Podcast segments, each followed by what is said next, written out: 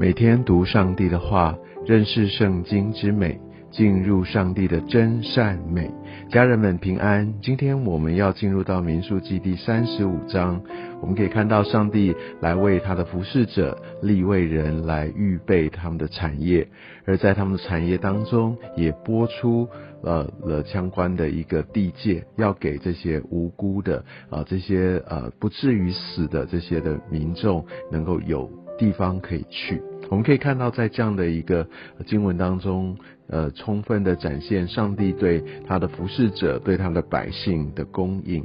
他要呃这些立位人能够专注的，能够来服侍神，而他们所需要的这一切，包含他们的产业，上帝也都为他们预备。所以，好像当我们觉得。摆上了许多，也许我们原本要来自己来赚钱，要来让自己的生活过得更好的一些的努力，那我们因为献给神，那我们就得不到了吗？其实上帝他会把我们所需要的，他完全不会亏待我们，所以我们可以在这样的一个经文当中看见上帝他的信实。另外，我们也可以从今天的经文里看见上帝的公义，还有上帝的怜悯。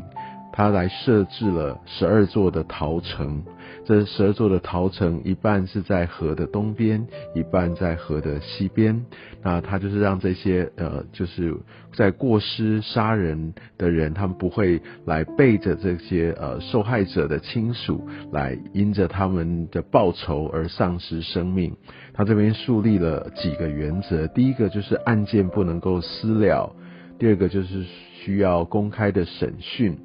然后第三要依据真实的见证，哈，要有这些的证据。第四个要有审判官来做公正的审理哦。那所以我想这个也是一个看见上帝怎么样透过一些的制度来树立他的公义。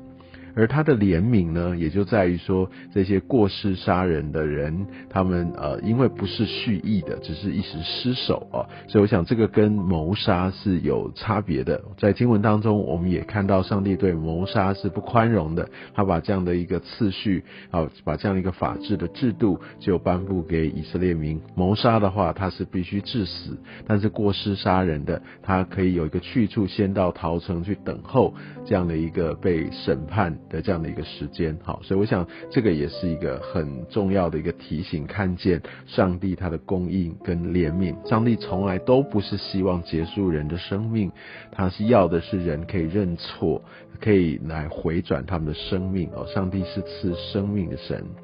而设立陶城在里面等候，呃，一直到审判，乃至于在祭司死后，他们可以回归他们自己的地业，这也象征是上帝要赐下这白白的救恩。那祭司死了，他们可以回到原本的地方，代表祭司死了，他就无罪了。这代表耶稣他为我们死了，他付上我们的代价，所以乃至于我们的罪都被洗净。所以这象征着救恩的一个预表。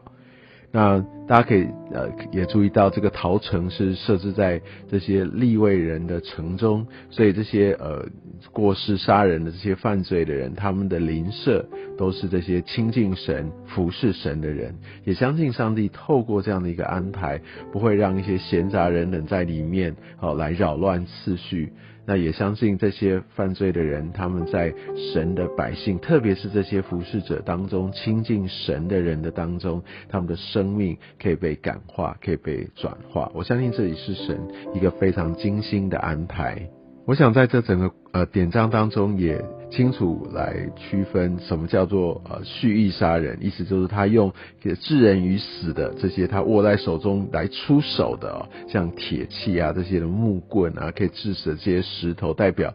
都呃，他是一个蓄意的哦。那我想这方面上帝是不宽容的。当然，如果说要来执行这样的一个死刑，要来处决的话，也不能说某人一个人他所说的就算数，必须要有好几个人哈，他们都提供出一个足够的一个见证哦。所以我相信在这部分也让我们可以清楚知道，上帝他要把一个公平公义的制度来来建立在他的百姓当中。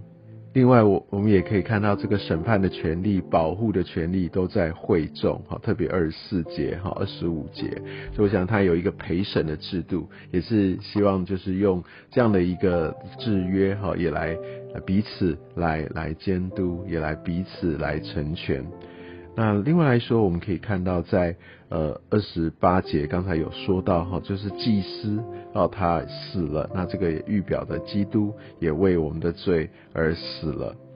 而我们可以看见哦，在这个后面的经文也特别说，呃你们不可以用收赎价，好让他在大祭司未死以先。好，就来回到他的本族本地来居住在三十二节。我相信这也是一个很清楚的一个表彰，就是这个呃赎价这个救恩是不可以用其他的方式被替代的。所以基督他是一个通往呃让我们抓住救恩、通往永生唯一的一个途径。好，那所以我想这方面也让我们有一个清楚的提醒，也是一个预表。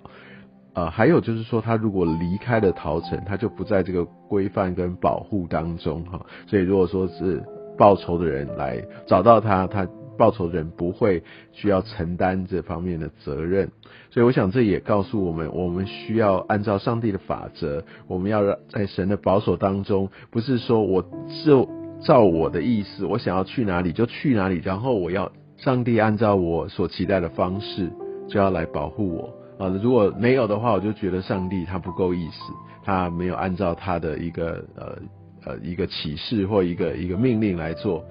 那难道上帝不是慈爱的神？难道他没有怜悯吗？我们必须清楚，上帝把这些法则先颁布，所以我们需要谨守遵行。这个逃城是说，我们按照这样的一个法则来到一个保护之地，所以我们要寻求这些遮盖的保护。我们在神的话语当中，神的律法里面，我们清楚知道我们的界限，